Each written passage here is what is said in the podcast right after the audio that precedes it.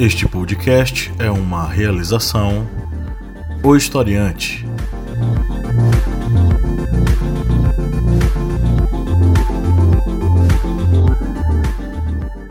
Olá a todos os historiantes que estão aqui conosco nessa live maravilhosa que é também, né, a gravação do nosso podcast. Então bem-vindos ao podcast do Historiante. Eu sou o professor Pablo Magalhães e estamos aqui mais uma vez com a missão de proporcionar a você uma boa reflexão sobre assuntos contemporâneos. E a bancada hoje está completa. Nós temos aqui o senhor Márcio Fabiano. Olá, boa noite. O senhor Kleber Roberto. Senhor não, pós-doutor supermestre, senhor de todos os currículos Lattes. E a senhora Lídia Verônica. Oi, oi. Zero currículos, porém, minto. minto no meu. Estamos aqui hoje, você já deve ter notado aí que a gente tá aqui tirando uma onda científica de pessoas que mentem sobre seus currículos, né? E essa semana nós tivemos aí mais uma decepção, ou não, no Ministério da Educação, que foi o Dacotelli ou Decotelli, não tô lembrado o nome direito dele aqui agora. Bom, mentir no Lattes é uma coisa feia, porque o Lattes é um espaço onde você vai postar ciência, né? E estamos aqui hoje pra gente conversar sobre esse assunto e debater de fato, né? Qual, o que é que vale a ciência em nosso país, já que nós estamos aí passando por um processo de desvalorização da ciência. Bom, mas antes de a gente entrar nos nossos, no nosso debate, vamos para os nossos recadinhos. Kleber Roberto, Digamos que a pessoa que está nos assistindo no Manda. momento não tem ninguém, espero que alguém chegue, mas se a pessoa estiver assistindo, curtir a gente ou estiver nos ouvindo no podcast, curte nosso conteúdo, né, tá afim de ter mais coisas ainda, o que, é que essa pessoa pode fazer? Essa pessoa vai entrar lá no nosso Apoia-se, é apoia.se barra historiante e com preço módico, mais barato que uma coxinha e um refrigerante. Com quatro reais você estará contribuindo com o Portal Historiante nessa missão e difundir conhecimento. E você também vai ter uma série de vantagens, como por exemplo o sorteio de livros que nós vamos retomar. Nessa semana já até postamos um livro que recebemos de uma editora parceira, da editora Contexto. Foi postado também outro livro de outra editora parceira, a editora M Books, e eles serão livros que serão futuramente sorteados para quem está em nosso Apoia-se. E a partir de quatro reais você faz a parte desse sorteio mensal de livros e também terá acesso a vários conteúdos exclusivos no nosso grupo secreto no Facebook. E, além de tudo isso, você estará contribuindo com o portal Historiante nessa missão de difundir conhecimentos em história, sociologia, filosofia, atualidades. Vá lá no nosso Apoia-se e contribua. Pois é, vá lá e encontre também, por exemplo, a senhora Lídia Verônica falando um pouco sobre leituras arretadas, não é, senhora Lídia Verônica? Não só eu, né? A equipe da Arretadas está trazendo aí é, obras com autoras mulheres, obras sobre mulheres para os nossos apoiadores. É, quem quiser participar, acesse o apoia.se barra historiante e veja lá as condições que você pode, né, contribuir com o nosso projeto e também fazer parte do nosso grupo de apoiadores recebendo esse conteúdo aí do Arretadas. Inclusive, estou sabendo que um dos outros conteúdos também é o conteúdo da conversinha com o Márcio Fabiano. O Márcio Fabiano tá preparando coisa aí, né? Porque vai vir pela frente, não é isso? Isso. Eu já dei spoiler. Então, agora em agosto, em julho, vou falar sobre Jorge Amado e Manuel Bandeira. Isso aí, a conversinha sempre trazendo aí o elixir cultural, da cultura, da poesia, né, da, da música, enfim. Seja um apoiador, vá no apoia.se barra historiante e conheça todo esse material que a gente acabou de falar para vocês. É, antes de eu entrar no nosso editorial, eu queria fazer um registro aqui sobre o seguinte. Nós estamos fazendo live aulas às segundas-feiras, né, acho que vocês já devem saber. E nessas lives aulas a gente tá abordando vários e vários assuntos da, das ciências humanas, né, que caem no Enem, vestibular e pra galera que tá só querendo mesmo conhecer os conteúdos. É, aconteceu de sermos criticados por darmos uma aula de história da escravidão no Brasil e colocar lá uma aula, alguém comentou, uma aula de história da escravidão. Quantos professores negros? Nenhum. Eu queria dar, dar um recado para essa pessoa que comentou e para todas as pessoas que é, eventualmente podem nos criticar sobre esse assunto, né? Depois eu deixo o Kleber falar o que ele quiser falar, se ele quiser falar também. Somos professores de história nosso dever é dar aula de história. Um dos conteúdos programáticos da história no ensino médio, no ensino fundamental e no ensino superior é a história da escravidão no Brasil. Eu, branco, professor de história, antirracista, antifascista, consciente dos meus privilégios na sociedade por eu ser branco, por causa da minha branquitude, eu tenho completa consciência de que a minha aula de história da escravidão tem que partir desse pressuposto que eu acabei de falar. Logo, o meu local de fala é de um branco antirracista. Eu queria deixar claro porque nessa disputa aí de narrativas, ah, você não pode falar sobre esse assunto, você pode, etc e tal, a gente vai acabar resvalando numa questão simples: dar aula de história e eu, enquanto professor de história. Eu queria deixar registrado aqui esse desabafo, esse meu aviso, porque assim, nós no Historiante sempre abrimos espaço para professores e professoras negros e negras falarem aqui. Nós temos uma live aula sobre racismo, aonde eu fui mero mediador juntamente com a colega Teresa Leonel de dois professores negros, a professora Márcia Guena, professora da UNEB, e o psicólogo Elias é, Mascarenhas, professor da FTC. Ambos professores negros que deram a aula maravilhosa aqui. Então assim, o historiante é o espaço aonde lugares de fala são privilegiados e eles têm espaço e o meu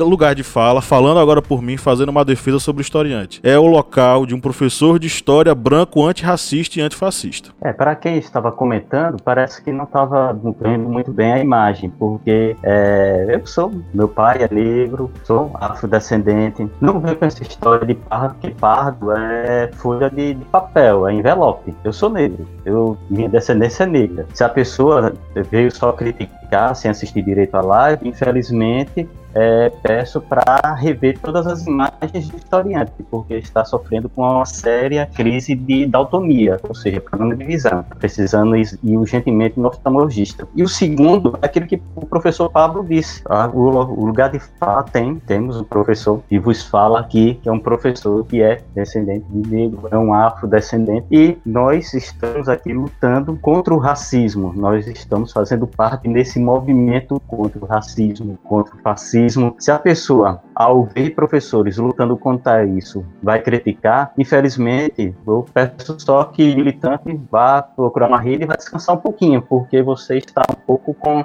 é, digamos, inflando muito o ego. Pois é, então é, é, por isso que o pessoal brinca que a esquerda não, não, se une, né? Realmente a esquerda não se une. A pessoa comentou isso, não, não assistiu a aula, não viu que a gente falou sobre resistências escravas, não viu que a gente foi lá, fez uma defesa do povo negro enquanto protagonista do processo abolicionista no país. Enfim, eu convido a pessoa e quem estiver assistindo a gente a assistir a nossa live sobre escravidão no Brasil. Vai aprender muita coisa, que a gente trouxe muitos autores bacanas. Dentre eles, é, Walter Fraga Filho, João José Reis e a Lilia Moritz Schwartz. Que olha só que surpresa, são todos brancos e falam sobre escravidão. Vamos agora para o nosso editorial. Deixar aí registrado um abraço para o Flávio, nosso apoiador que está aqui com a gente, e a Juliana Aquino também, que deu uma boa noitezinha aí pra gente. Juliana e Flávio se sintam abraçados e sejam bem-vindos aqui, tá? Vamos para o nosso editorial.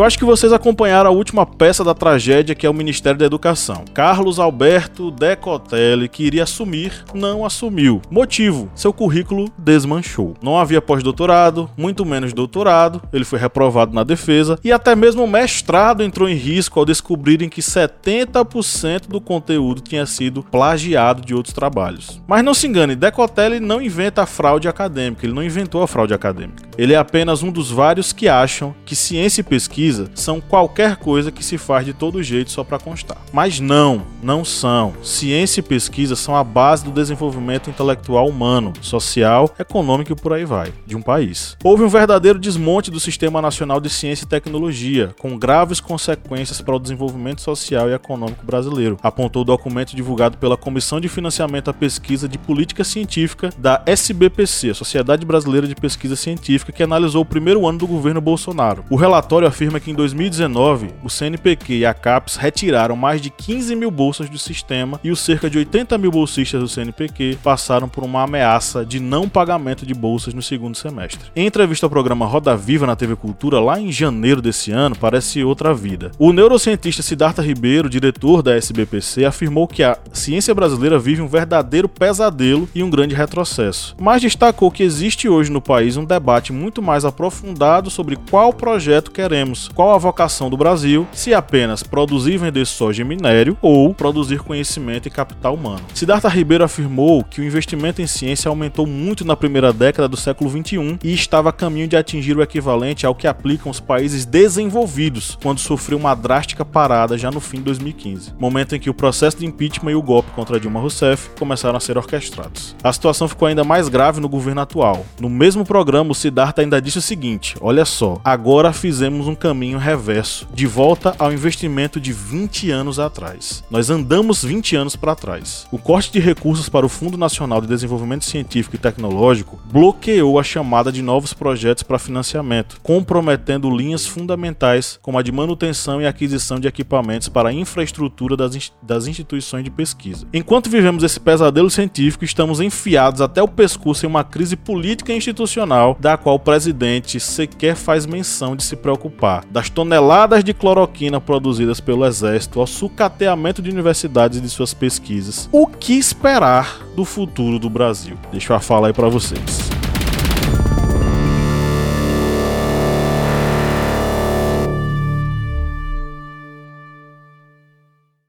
É, no Brasil, a ciência, ela, infelizmente, principalmente nos dois últimos anos, ela vem sofrendo muito com falta de investimentos. Trouxe aqui alguns dados referentes à questão de investimentos em uma área, que é uma área bem, é, digamos, privilegiada pelo atual presidente, que é a área militar. É, tá, é a notícia que está no site do jornal. Acho que Lídia vai me, me ajudar com o, a pronúncia desse nome. É o Destes Weller. É isso mesmo, Lídia Verônica? O jornal é Destes Weller, DW com/pt. Tá, o, o sinal tava meio ruim.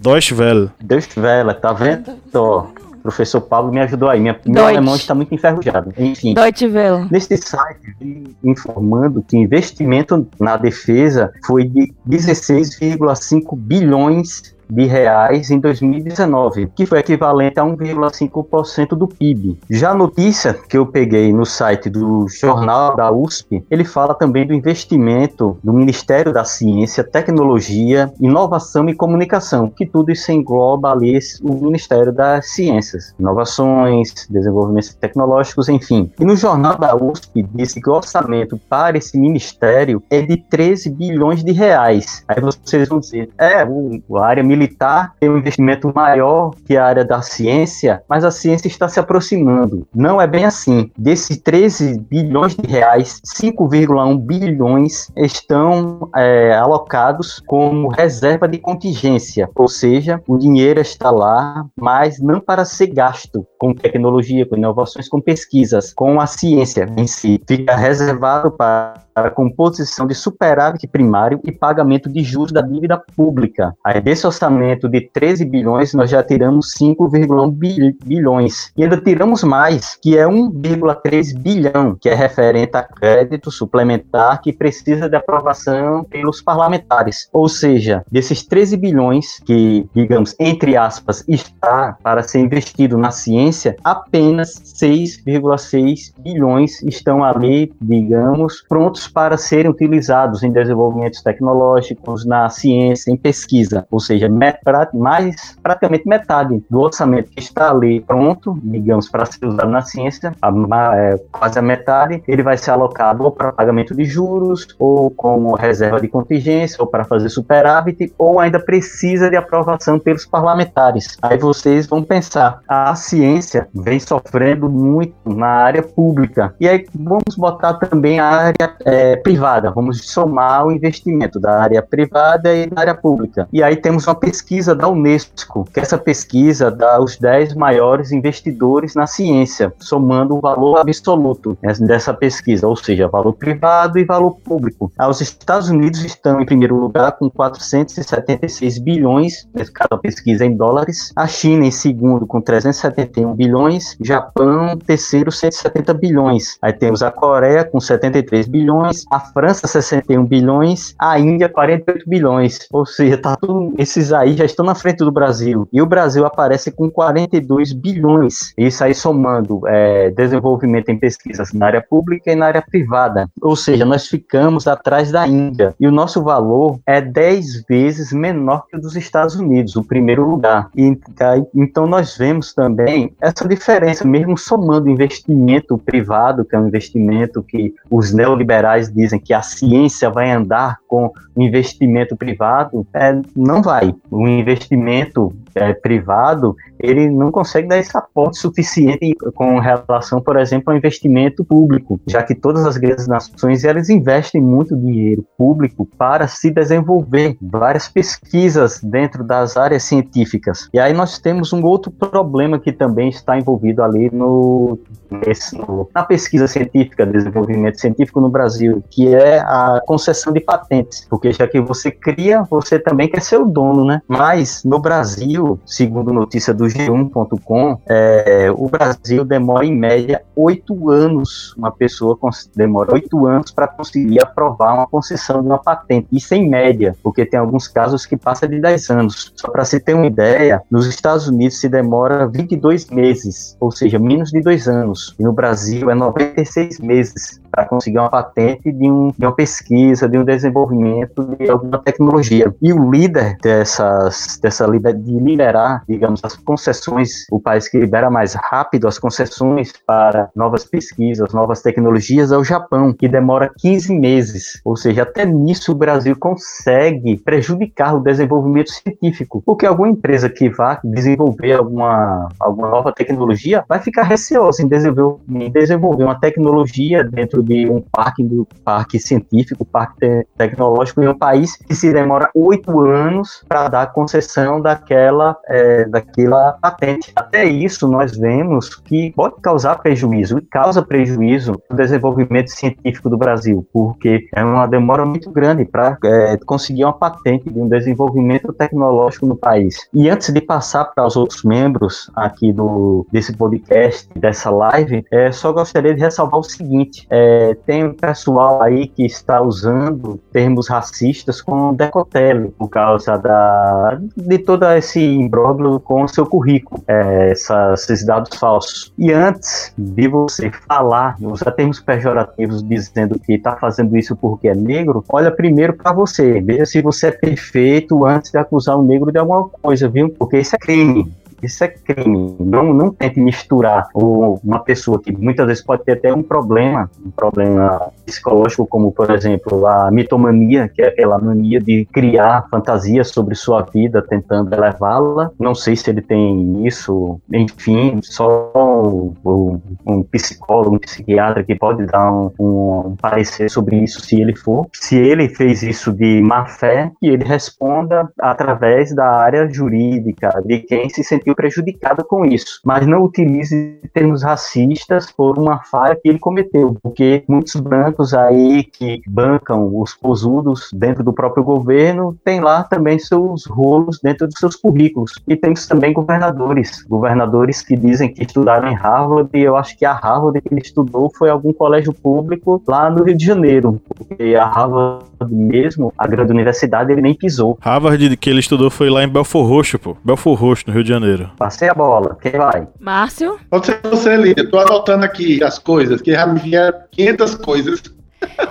Não, é porque é tão complicado, né? Inclusive a gente falou num podcast aqui sobre vacinas, é, esse questionamento, né, sobre a ciência e ao chegar no poder, né, é, essa nova direita colocou em prática, né, a desvalorização da ciência. Questionou, questionou os valores da ciência, né, é, em detrimento de ideologias religiosas e ao chegar no poder concretizaram, né, as ameaças. Enfim, mas o que eu queria comentar sobre o ministro que saiu essa semana é que a Damares, ela, ela também mentiu, né? O Salles e muitos outros, inclusive o Weintraub também, ele é acusado de autoplágio e só o ministro negro é que foi, né, dispensado por conta da, mentira no seu currículo. Enfim, a gente tá sem ministro da saúde, sem ministro da educação, né, que são duas pastas super irrelevantes, né? Então, é, por aí você já tira o, o quão, quanto o governo o quanto o governo despreza, né? É, essas duas pastas e o valor que elas têm, o peso que elas têm, né? Na sociedade como um todo, não só brasileira, né? Porque a gente sabe que o Brasil é, exporta muito conhecimento científico, né? Muitas invenções, por conta inclusive das patentes, é,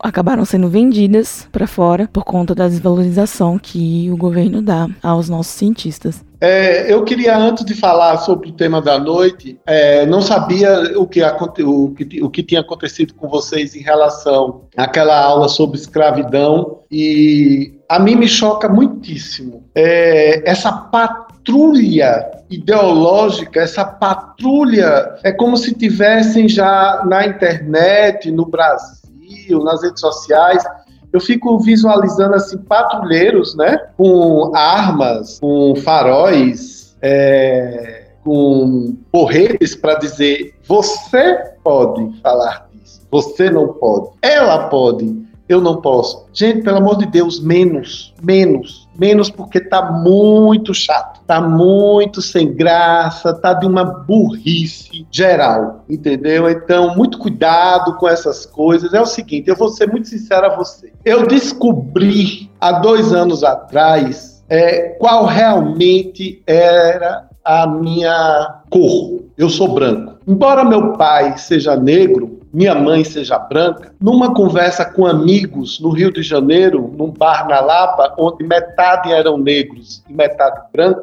um deles, um branco, me perguntou: E você, Márcio Fabiano, como você se considera? Aí eu respondi: Diante do que vocês falaram, ter negro é ter sido criado na cultura negra, eu sou branco porque eu fui criado numa cultura branca de classe média no interior da Bahia. Ou seja, eu sou filho de uma classe média de comerciantes médios do interior, católicos, certo? A minha mãe foi criada nessa, nessa situação, casou-se com um homem negro e o meu pai, em algum tempo da vida dele, se aproximou das religiões é, de ascendência africanas, candomblé, das quais, aliás, eu tenho algumas informações, não falo em nome de, mas tenho amigos queridíssimos que são ogãs e terreiros. A partir daí, isso facilitou o meu entendimento do, dos lugares de voz. Agora, dizer que um professor de história formado, titulado, né, diplomado de verdade, que eu sei que vocês dois são, que o diploma de vocês é verdade, não podem dar uma aula sobre escravidão. Me recordo, Pablo, e daquele momento que nós estivemos na UNEB para falarmos sobre cinema, não é? Não sei se você está lembrado disso. É, a UNEB é uma universidade, para quem não conhece, aqui do interior da Bahia. Fomos convidados por uma, uma colega nossa,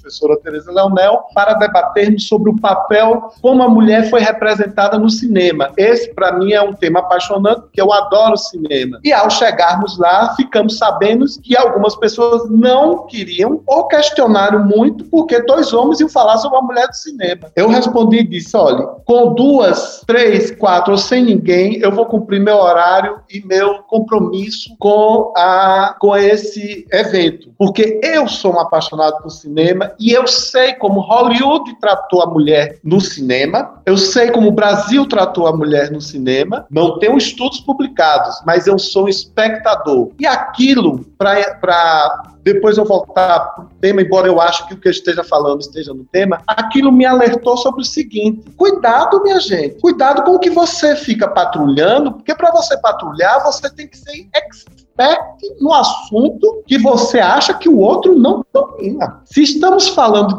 de desvalorização da ciência, eu vou mudar, vou mudar o rumo da história para dizer desvalorização da ciência precisa ser combatida com valorização do conhecimento adquirido com seriedade. Por que, que eu estou questionando Pablo, Lídia e, e Bianca e, e, e Kleber por, por dar uma aula sobre escravidão. Agora Kleber vai ter que andar na carteira dele com um atestado com a foto do pai. Olha, meu pai era negro, eu também vou ter que andar com a foto do meu querido pai Carlão. Eu posso dizer o seguinte, que aprendi isso inclusive numa aula, numa disciplina especial do mestrado. Eu não posso falar sobre índios no sentido de dizer do sentimento deles em relação à opressão. Claro, só quem sofre a opressão, como negro, como índio, como gay, certo? É quem pode dizer, olha, quando você diz isso, isso me machuca. Beleza, ponto final, barra travessão. Voltemos ao caso do ministro Decotelli. O ministro Decotelli, ele, eu, na verdade, eu vi, eu vi uma pessoa hoje na internet, eu estava lendo sobre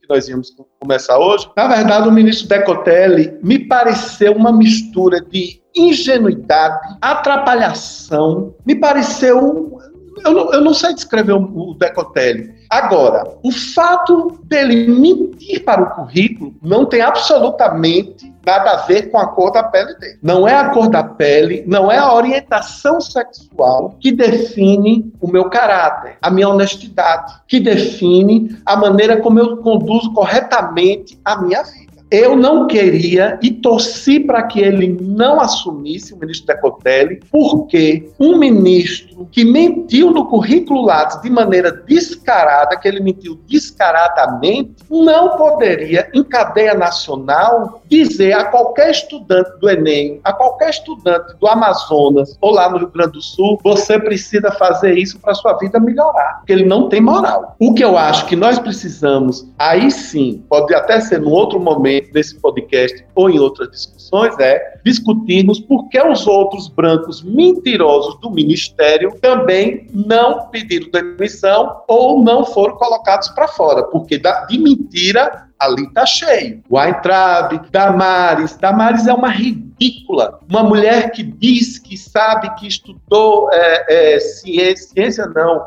que estudou educação nas igrejas cristãs. Peraí, não, não, tem condição. O Ricardo Salles, é, para mim, ele não é nem um mentiroso. O Ricardo Salles, para mim, é um ministro que precisa sair porque ele está acabando com a Amazônia legal no Brasil. E nós já estamos sofrendo com isso. Reparem, pronto, vamos voltar para a ciência. O que é que alguma, alguns órgãos que investem, trazem dinheiro para investimento na, na Amazônia, vocês viram essa semana. Tá aí, é só pesquisar, né? Eles vão tirar o dinheiro dos investimentos na Amazônia. A Alemanha não quer mais investir A, a Inglaterra já comunicou, algum, a, alguns supermercados lá já estão fazendo um movimento para não aceitarem produtos brasileiros. Isso tudo tem a ver com ciência? Tem. Sabe por quê? Quando o mercado, o consumo diz não quero mais consumir o que vem do Brasil, porque eles estão tocando fogo na Amazônia, esses recados que vêm de lá estão dizendo: vocês também precisam valorizar ecologia, meio ambiente. Ecologia e meio ambiente tem a ver com o quê, minha gente? Com ciência. Ciência é o quê?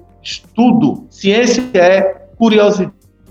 Ciência não sou, não tenho mestrado, aliás, nem doutorado, mas o que eu quero dizer, o que é ciência? Esse conjunto de técnicas, regras, estudos, esse conjunto de ensinamentos que fazem com que nós avancemos o nosso pensamento e que tragam resultados práticos para a sociedade. E aí eu quero encerrar o seguinte: o que me preocupa é essa desvalorização do mestrado, essa desvalorização de quem estuda um doutorado.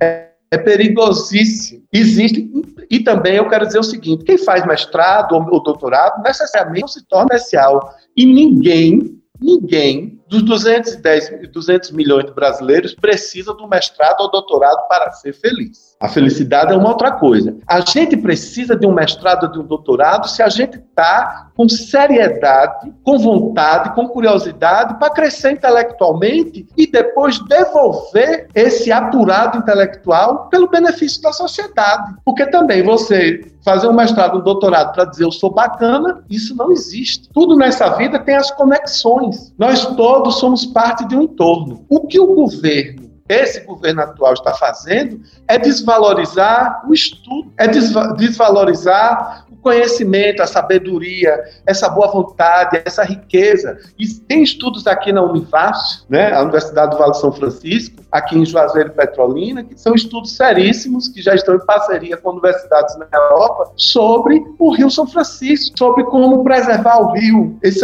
são estudos que estão sendo feitos a, a respeito do, dos dejetos, do que nós jogamos de esgoto no Rio São Francisco E são professores, mestres e doutores que estão conduzindo isso. Isso é fundamental para que nós possamos, em algum momento, receber deles as informações e tratar melhor o rio da integração nacional. Então, acho que isso é um tema amplo, não é? Tem muita coisa assim para falar, mas eu queria esclarecer justamente sobre isso. Quero encerrar dizendo: eu digo não à patrulha ideológica se alguém tem algo inteligente, com conteúdo, que não é antirracista, aliás, que não é racista e que não é fascista, tem mais é que explanar suas ideias. Nós cantamos para subir. E eu acho o seguinte: se você está nessa vibe de mestrado, de doutorado, de lados, de CNPq, se joga, faz as coisas certinhas, entendeu? Aquilo foi um episódio que vai ficar no lixo da história, tá? E continua aí de boa estudando, porque a gente está precisando cada vez mais de cabeças pensantes. Passando a limpo. Ok, vamos agora para o nosso primeiro quadro, né? O Passando a Limpo. Vou botar aqui na tela para vocês verem. E vamos exercitar agora os nossos conhecimentos. O prêmio de hoje é um troféu Weintraub de Ciência e Educação. E aí, Márcio? Tá fácil. Mas tem que ganhar honestamente. Eu dispenso o troféu. Larga o. Eu dispenso, agradeço. Larga o celular. Larga o celular, viu? Larga todo mundo o celular aí. Recebe no Brasil ou nos Estados Unidos? Primeira questão. Desde a edição do decreto número 91.146, o CNPq é vinculado ao Ministério da Ciência e Tecnologia. A partir de alternativa A, 17 de julho de 84, B, 15 de março de 85, C, 18 de outubro de 86. Vocês vão em qual? eu vou chutar, mas eu vou chutar ao contrário do Decotelli, eu vou chutar honestamente, com todos aí ouvindo. Vou chutar a letra C. Ok. Eu também. Lídia, você tá me planeando, viu? Eu vou entrar no processo na justiça. Tô chegando perto da Constituição aqui de 88. Só uma lógicazinha, mas não sei se tô certo ou não. Eu acho que foi na 84. Ah, então, Kleber A, Lídia B, Márcio C, correto? é, correto. Dona Lídia Verônica acertou, letra B, 15 de março de 85. E. Oh. Você falou você? É, copiei Márcio, ele falou que tava. Pronto, então todo mundo errou, letra B, 15 de março de 85. O Paraná, essa foto aqui é da, de uma das primeiras reuniões do, do, CN, do CNPq em 58. Tem três caras aqui muito importantes: o Paranaense César Lattes, à esquerda. Uhum que é o cara que dá nome ao, ao currículo Lattes. Lattes. E dois pernambucanos, Mário Schemberg ao centro, fumando uhum. um cigarro, coisa que impensável hoje em dia. A reunião é, do CNPq, o pessoal fumando cigarro no meio da reunião. E José Leite à direita, né? São os três maiores físicos brasileiros. Em 58 eles se reuniram, né, uma das reuniões do CNPq, tendo o CNPq sido criado em 51. Maravilha. Tá bom, ninguém pontuou, né? Vamos para a segunda. O Brasil pode se considerar ganhador de dois prêmios Nobel. Olha só, notícia quente. Por quê, né? Letra A, por causa da Joana Lima, integrante da equipe do médico Peter Ratcliffe, ganhador do Nobel de Medicina. Letra B, por causa do Leonardo dos Santos, astrônomo que trabalha no Observatório de Genebra, dirigido por James Peebles ganhador do Nobel de Física em 2019, ou por conta do Pedro Albuquerque, astrofísico brasileiro da equipe do pesquisador Andrés Sebastopoulos, ganhador do Nobel de Física em 2018. Duas questões estão certas. Quais são? A letra B e a letra C. É, eu ia chutar essas duas aí. Eu vou ser diferentão, acho que foi a A e a B. Kleber Roberto acertou 100%. É, Lídia e Márcio ficam com meio ponto, vamos dizer assim foram a, a, esses dois, essas duas pessoas aqui, eles integraram os grupos que ganharam o prêmio Nobel. Só que o prêmio Nobel ele vai para o líder da pesquisa. No caso, vai para o Peter Radcliffe e vai para o James Peebles. Tá aqui a foto da Joana. Ela é essa moça à esquerda de óculos que tirou a foto é, com a equipe vencedora do Nobel aí. É, e no meio aqui esse, esse cara de, de, de, de óculos, esse senhor de óculos aí, meio galego, meio grisalho é o ganhador de fato, é o líder da equipe. Última questão, tá um e meio, né? A, a um para Kleber, meio para Lídia e para Márcio. Última questão: dados da National Science Foundation dos Estados Unidos mostram o avanço da ciência no país em uma década. O Brasil teve, tem que marcar a alternativa errada aqui, tá, gente? O Brasil teve um salto de 69,4% no número de artigos científicos publicados, B. De acordo com a NSF, o Brasil é o 11 no ranking de publicações científicas à frente do Canadá e da Espanha. E C. Os dados mais recentes de 2018 apontam 70.148 artigos publicados. Qual é a alternativa incorreta? Letra B. Eu acho que foi a A. É, eu tô entre a dúvida entre A e a C. E aí, vai de qual? Vou na A. Então, Lídia na A, Kleber na A e Márcio na B, correto? Isso. Todo mundo errou! Oh, Os dados mais recentes de 2018 apontam que 60.148 artigos foram publicados, um aumento de quase 70% de artigos científicos publicados. Então, o prêmio Weintraub de Ciência e Educação vai para Kleber, né, gente? Parabéns, Kleber. Receba. é. Parabéns. Parabéns, Kleber. Eu não quero. Tem que mandar para os Estados Unidos. Não, Kleber, você pega seu prêmio e já entra lá na alfândega. Já é liberado. Eu com essa cara aqui, chegar na alfândega, eles vão dizer, "Ih, isso daí é. Vou mandar de volta lá para esse, esse latino aqui, não entra não aqui, nos Estados Unidos não. Principalmente agora. Ah, é? Então tá.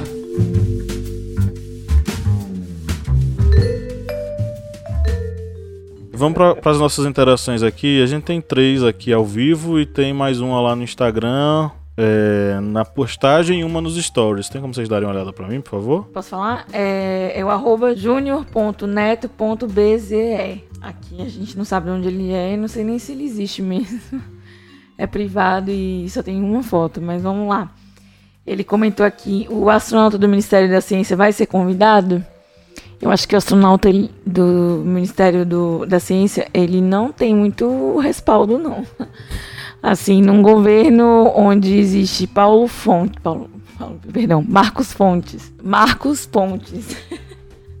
no governo onde existe Marcos Pontes e Ernesto Araújo, a gente não pode dar credibilidade a nenhum dos dois, né? Então, Infelizmente, é, a gente achou que não seria necessário a presença dele. Eu não sei se ele está aqui é, tirando sarro, né, da- do, do ministro da Ciência, ou falando que existe, né, um, um cientista no Ministério da Ciência, que para nós é totalmente relevante, né, já que ele nem luta pela, aqueles, pela própria classe dele, né, enfim. É isso, meu comentário sobre este comentário. Pronto, eu vou mandar aqui. Tem uma página, é, deixa eu ver aqui, que é a página, que é a página Trechos e Textos. É Trechos e Textos Mus, que ele envolve também música, que é uma página escrita pelo professor André Ramalho. Ele mandou o seguinte, e essa vai para Márcio. Não acho que seja um projeto, um tipo de teoria da conspiração. Penso que seja mais um reflexo de uma sociedade que não desenvolveu amplamente o acesso à ciência e educação formal. A quantidade da população que atingiu o ensino superior ainda é muito pequena. Assim, acredita-se mais em soluções financeiras estranhas do que em prosperar através do estudo. Esse comentário é respondendo ao questionamento da desvalorização da ciência no Brasil, que é o tema do nosso podcast. Vai lá, Márcio. André Ramalho, né? Isso. Se ele for nordestino, gostaria de saber, André, se você é parente dos Ramalhos da Paraíba, Zé Ramalho, Alba Ramalho. André, eu assino embaixo do que você disse. Eu também não acho que exista ah, uma teoria da conspiração, não. Você realmente fez uma síntese. Nós somos uma. uma- a cultura do brasileiro é resolver tudo no jeitinho, né? É, é, a gente tem solução, a gente tem bom humor, a gente é simpático, a gente recebe todo mundo com tudo. Aí, por isso, por causa disso, a gente dá um jeito em tudo. Não necessariamente quando o assunto é educação, conhecimento e ciência. Não existe jeitinhos para ciência. Então, você está certíssimo. É, eu, inclusive, quero aproveitar que ele alfinetou essa questão de ainda não temos muito acesso a, a, a, a cursos superiores à população, embora isso tenha crescido bastante, no- principalmente lá no governo de- do, do ex-presidente Lula, é, com a criação de universidades é, no interior do Brasil, algumas muito bacanas que estão fazendo projetos bastante interessantes, é, é preciso entender. Eu, eu noto eu noto, e aí eu não vou nem colocar como professor, vamos colocar como observador. Eu noto ainda o conhecimento superior, o conhecimento científico, um nicho do nicho do nicho, não é? Então as pessoas, é, é, as pessoas tipo assim, eu quero me formar, quero pegar meu diploma, quero me jogar no mercado, quero trabalhar. Algumas profissões é, têm o, o, o, mestrado, o doutorado mais valorizadas, mas nós precisamos, eu acredito, valorizar muito mais ainda. E atenção, gente, valorizar significa seriedade. Todos nós sabemos, eu vou tocar aqui numa coisinha polêmica, é que tem muita gente no país ganhando dinheiro escrevendo teses para os outros. Não é verdade? Nós somos do métier, nós sabemos Rapaz, disso. Rapaz, eu, eu não participei de uma, de uma monografia lá na UNEB que o, o menino fez uma, uma reportagem sobre uma pessoa que ganha, ganhava a vida é, escrevendo o trabalho dos outros. Ele entrevista ela e ela fala, é, eu não vou dizer o nome da pessoa, né, porque aí já expôs demais, né? Mas ela diz, ah, eu me sinto realizada claro. em fazer o trabalho dos meus clientes. Aí eu fiquei. Meu Deus! A gente atingiu um nível de, de, de, de, organicidade, né? É um negócio ficou tão orgânico que a pessoa ela já se identifica como uma profissional acadêmica fazendo o trabalho dos outros sob o pagamento, né? Eu conheço gente que cobra 700 reais. Eu sempre acho, entendeu, Pablo, Kleber, Lídia? Eu acho tão louco isso. Que sentido tem você se dedicar a um mestrado e outro escrever sua tese. Gente, isso é muito doido. Não tem sentido. Você vai ser pego, você não, você não vai ter prazer. Quando a gente se forma, quando a gente se informa, quando a gente lê um livro bacana, a gente sente aquela coisa, puxa, que massa. O livro que eu vou indicar, eu estou na metade, eu estou enlouquecendo com esse livro que eu trouxe para vocês. Então, o conhecimento é uma, é uma coisa que arrepia, é bacana, serve para gente. Aí eu, eu vou pagar para o outro pensar por mim? Pelo amor de Deus, minha gente. Mas enfim. É, tem uma fala aqui do Flávio que ele diz o seguinte: as palavras de Darcy Ribeiro, infelizmente, ainda são atuais. O desinteresse do governo pela educação é um projeto, pois se a educação não atinge a todos, a ciência não será vista como inimiga. De fato, é um projeto. É, o próprio Weintraub falou sobre o Enem, dizendo que o Enem não é para resolver desigualdades, é para selecionar os melhores sendo que o Enem ele foi criado justamente para dar oportunidades a todos de acessarem as vagas em várias outras universidades, independente de onde a pessoa é. Né? Então, a ciência hoje ela ainda faz parte de uma escolha é, governamental de privilegiar e excluir determinadas pessoas. Como a gente, eu falei no editorial e a gente já conversou aqui, a gente passou por um processo muito forte de fortalecimento da ciência com os investimentos que foram feitos no início desse século. Entre os anos de 2000 e 2015. Foram 15 anos de investimento que colocou a gente em quase o mesmo patamar dos principais países europeus, os principais países do primeiro mundo. Só que aí de 2015 para cá, especialmente agora, de 2018, 19 para cá, a gente assistiu ao total, ao total caos é, em que caíram os, o, as pesquisas acadêmicas científicas nas principais universidades. E aí o Bruno também emenda aqui perguntando: e o que falar das ciências humanas, o discreto das ciências humanas, é, que já por si, que por si só já é motivo de, de grandes debates. O que, é que vocês gostariam de comentar? Tira, né? Que um dia a gente teve um projeto chamado Ciências Sem Fronteiras Parece tão distante do que a gente vive hoje, o Ciências Sem Fronteiras. E quando eu morei na Europa, eu conheci muita gente que vivia pelo programa. E, e hoje eu acho. É, parece que foi um sonho, é mentira, que houve no Brasil um projeto tão massa, tão legal, como Ciências Sem Fronteiras, por exemplo. O nome já é surreal, né? No Brasil que a gente vive hoje. Quanto mais a, o realmente a bolsa, né? Existe a bolsa. Eu queria muito falar sobre ciências humanas. Que bom que ele trouxe isso pelo seguinte, vamos falar as verdades, né? Ciências humanas sempre foi assim o, o irmãozinho do meio, não é? Que é as artes, as ciências da saúde, né? Medicina, a enfermagem, as engenharias. Né? Então, as ciências humanas era não, aquele ali, vai você, Não era, não o que as famílias queriam para seus filhos e filhas. Deixa eu falar uma coisa muito interessante que está acontecendo no meu métier. Eu trabalho com projetos de comunicação e marketing. Eu estava conversando com um, um, colega hoje, hoje, meio-dia, do projeto que a gente vai fazer. Cada vez mais é, as empresas de marketing e comunicação estão investindo em informações uh, sobre geoprocessamento, sobre geografia, sobre etnografias.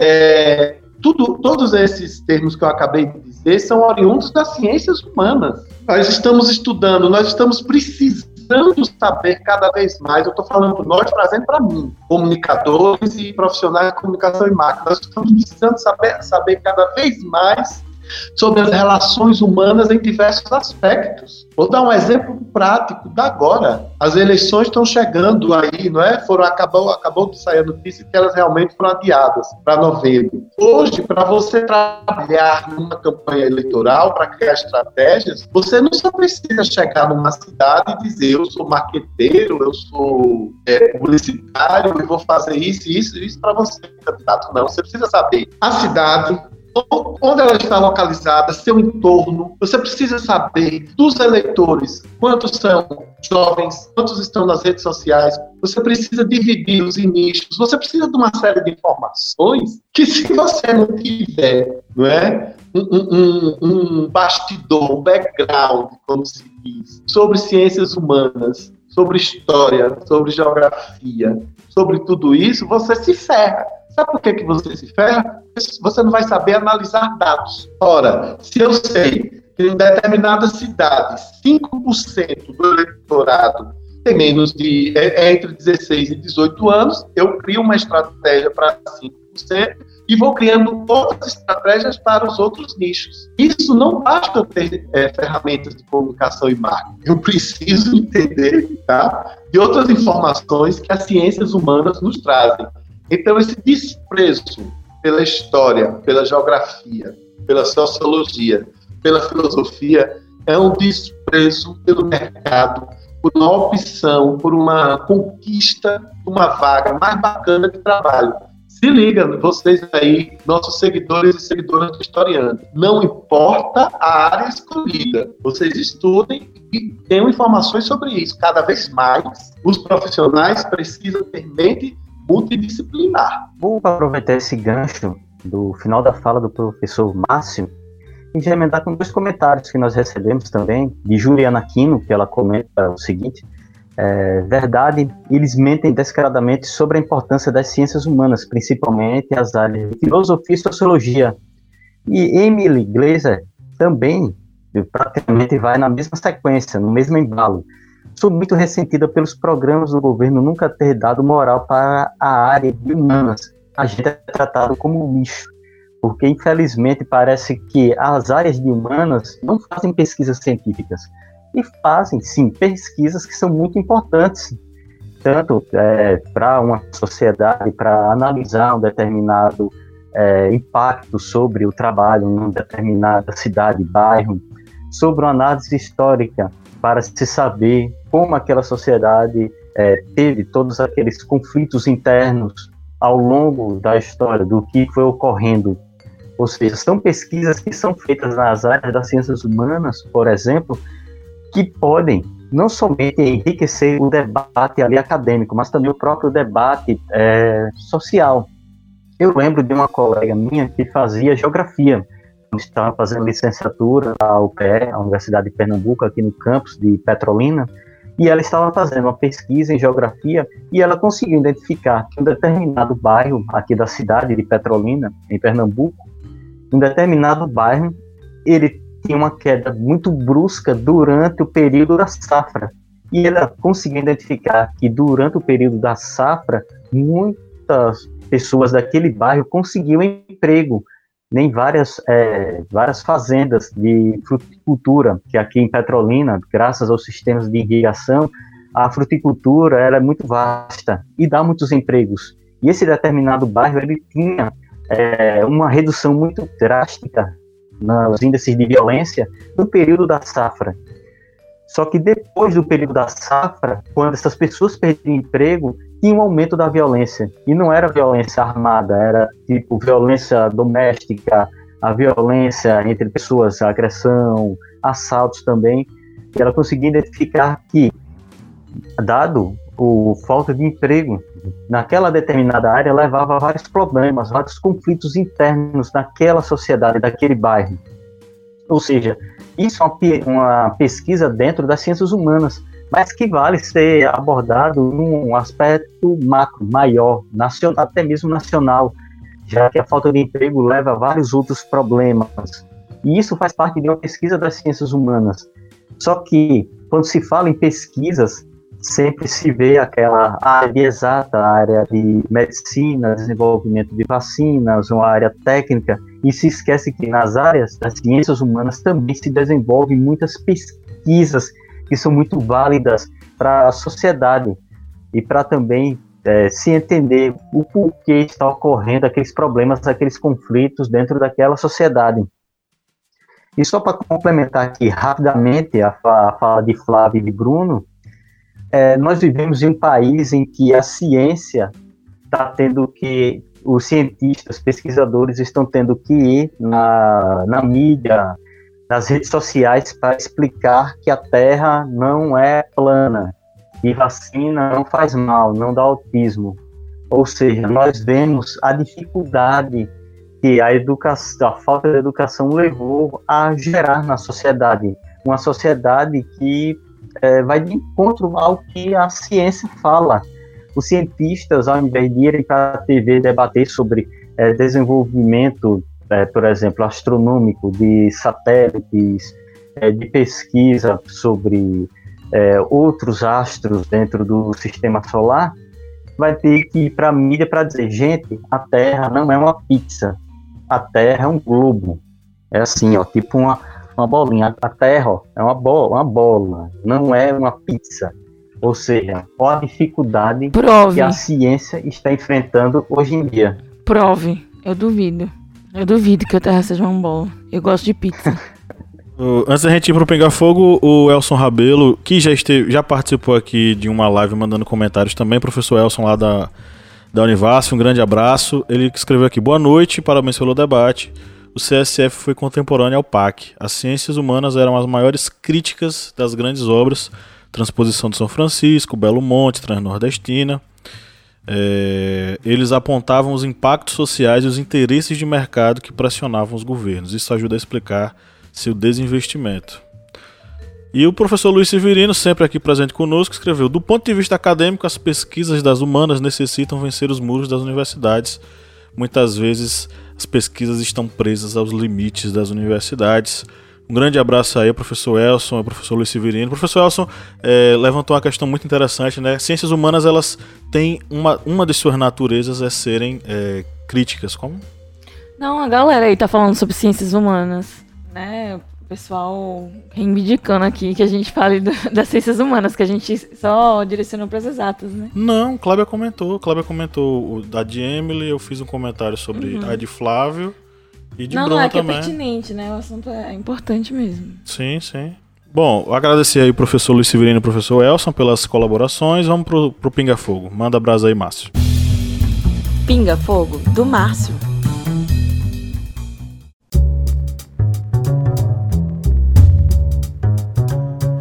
Kleber. Oi. Eu tenho duas perguntas a fazer, Kleber. Manda. Primeiro, eu quero que você prove que seu diploma é verdadeiro. Eu vou ter que pegar na pilha de documentos. E a minha segunda pergunta. Meu diploma. E especialização. Pronto, depois você, você. Vamos fazer o seguinte, Kleber. A gente posta o meu, eu vou postar o meu diploma, e você posta o seu e a gente vai lá. O nosso é de verdade. Pronto. Eu posso Kleber, pegar o da minha especialização. Você precisaria. Posso pegar o da minha especialização, que Ah, tá pronto. fácil. Que eu tive que tirar uma cópia, tá fácil. Beleza. Aí eu vou postar. Vou postar. Kleber, você acha que você vai ser mais feliz se você se torna mestre ou doutor? Rapaz, eu queria ser mestre, porque mestre tem discípulos. O doutor ele vai ter é, pacientes.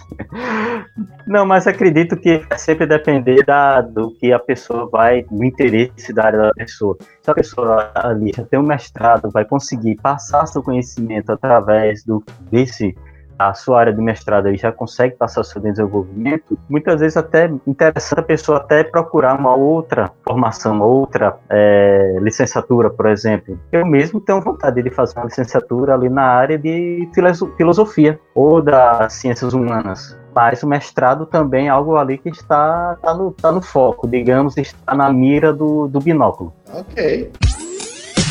Dicas culturais.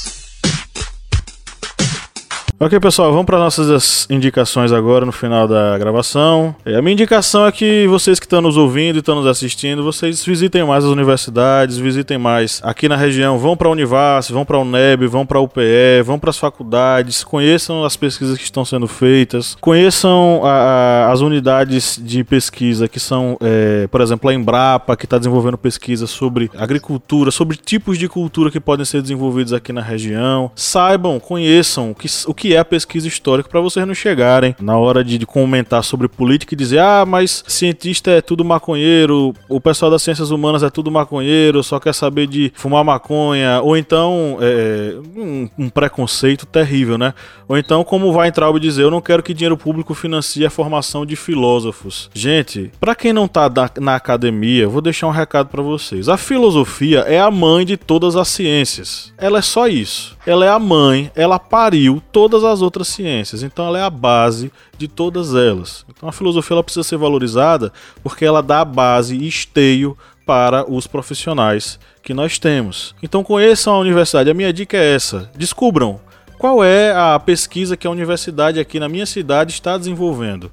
Vá atrás, descubra e conheça o que os cientistas estão fazendo com bem pouquinho dinheiro, mas com muita dedicação e paixão pela educação e pela ciência no Brasil. Ok. Posso ler minha indicação? Manda. Uma das figuras mais extraordinárias de todos os tempos. Criador de duas das mais famosas obras de arte da humanidade, A Última Ceia e A Mona Lisa ele se considerava apenas um homem da ciência e da tecnologia, com interesses plurais e uma paixão que às vezes se tornava obsessiva, elaborou estudos inovadores sobre anatomia, fósseis, máquinas voadoras, botânica, geologia, hidráulica e armamentos. Esta é a biografia de um Leonardo real, um retrato vívido da capacidade humana de criar e inovar pintado a partir da vida e obra de um dos maiores prodígios da história.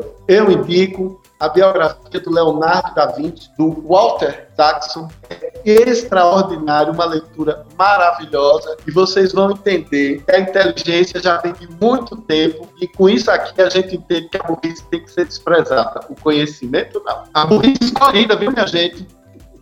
Bem, eu vou indicar, vou indicar músicas. Essa semana estava ouvindo bastante prog metal e vou indicar é, duas músicas da banda Symphony X. Vou indicar é, para vocês, dar uma dica para vocês ouvirem a música é, Evolution, a música Fallen. Essas duas músicas, duas músicas estão no álbum é, Five da banda Symphony X. E vou indicar também uma leitura. É, para quem vai ouvir o podcast, não vai ver a capa do livro, vou mostrar aqui, quem estava vendo na live, é um livro de Tarek Ali, é As Sombras, As Sombras das Romanzeiras. Esse livro ele fala sobre a tomada da região que pertencia aos muçulmanos na Espanha, já na fase final da Reconquista. E esse livro ele baseia muito sobre a questão da tomada de conhecimento que as forças cristãs fizeram, porque livros de autores muçulmanos eles eram queimados durante a tomada final de Granada. Só que padres é, religiosos eles pegavam a obra e quando viam que era uma obra, uma que se baseava em uma pesquisa de matemática, astronomia, medicina, alguma área de ciência que ele achava interessante, eles escondiam o livro e colocavam os outros para queimar. Isso demonstrando já aquele interesse em se apropriar da pesquisa, dos conhecimentos do mundo muçulmano. É um livro muito bom, indico. Uma leitura fácil, uma leitura prazerosa e não é um livro grande, é um livro pequenininho. E vocês vão ver o quanto a, o conhecimento ele é importante e mesmo no meio daquela, daquele caos da batalha, da retomada da cidade, o conhecimento ele também foi, uma, foi digamos um objeto um objeto de extremo valor. E que esse objeto de extremo valor ele também pode e muitas vezes é roubado. É, vou indicar um filme Estrelas Além, Estrelas Além do Tempo que é um filme sobre mulheres negras né que chegam na NASA são mulheres são físicas. É, e eu sei que no Brasil, né, a dificuldade, há a dificuldade, né, para os estudos, enfim, para o pessoal que, o pessoal da pesquisa, né. E esse filme ele trata também da, dos empecilhos, é, na verdade, no contexto dos Estados Unidos, né, na NASA, mas ele também trata sobre as questões raciais, né. Então é, isso também pesa, né, na questão do, do reconhecimento do trabalho e dos estudos dos pesquisadores, e, enfim. Eu achei interessante trazer esse filme. Não fala exatamente sobre nossa realidade brasileira, mas toca na, nas barreiras né, que as mulheres sof sofreram e também por questões raciais é, de terem seu, seu trabalho desvalorizado. Né? Ok, pessoal, chegamos ao final de mais uma gravação de podcast aqui. Um grande abraço a todos vocês que nos acompanharam até agora. E no 3 vamos dar um tchauzinho, galera. Um, dois, três. Tchau! Tchau! Valeu!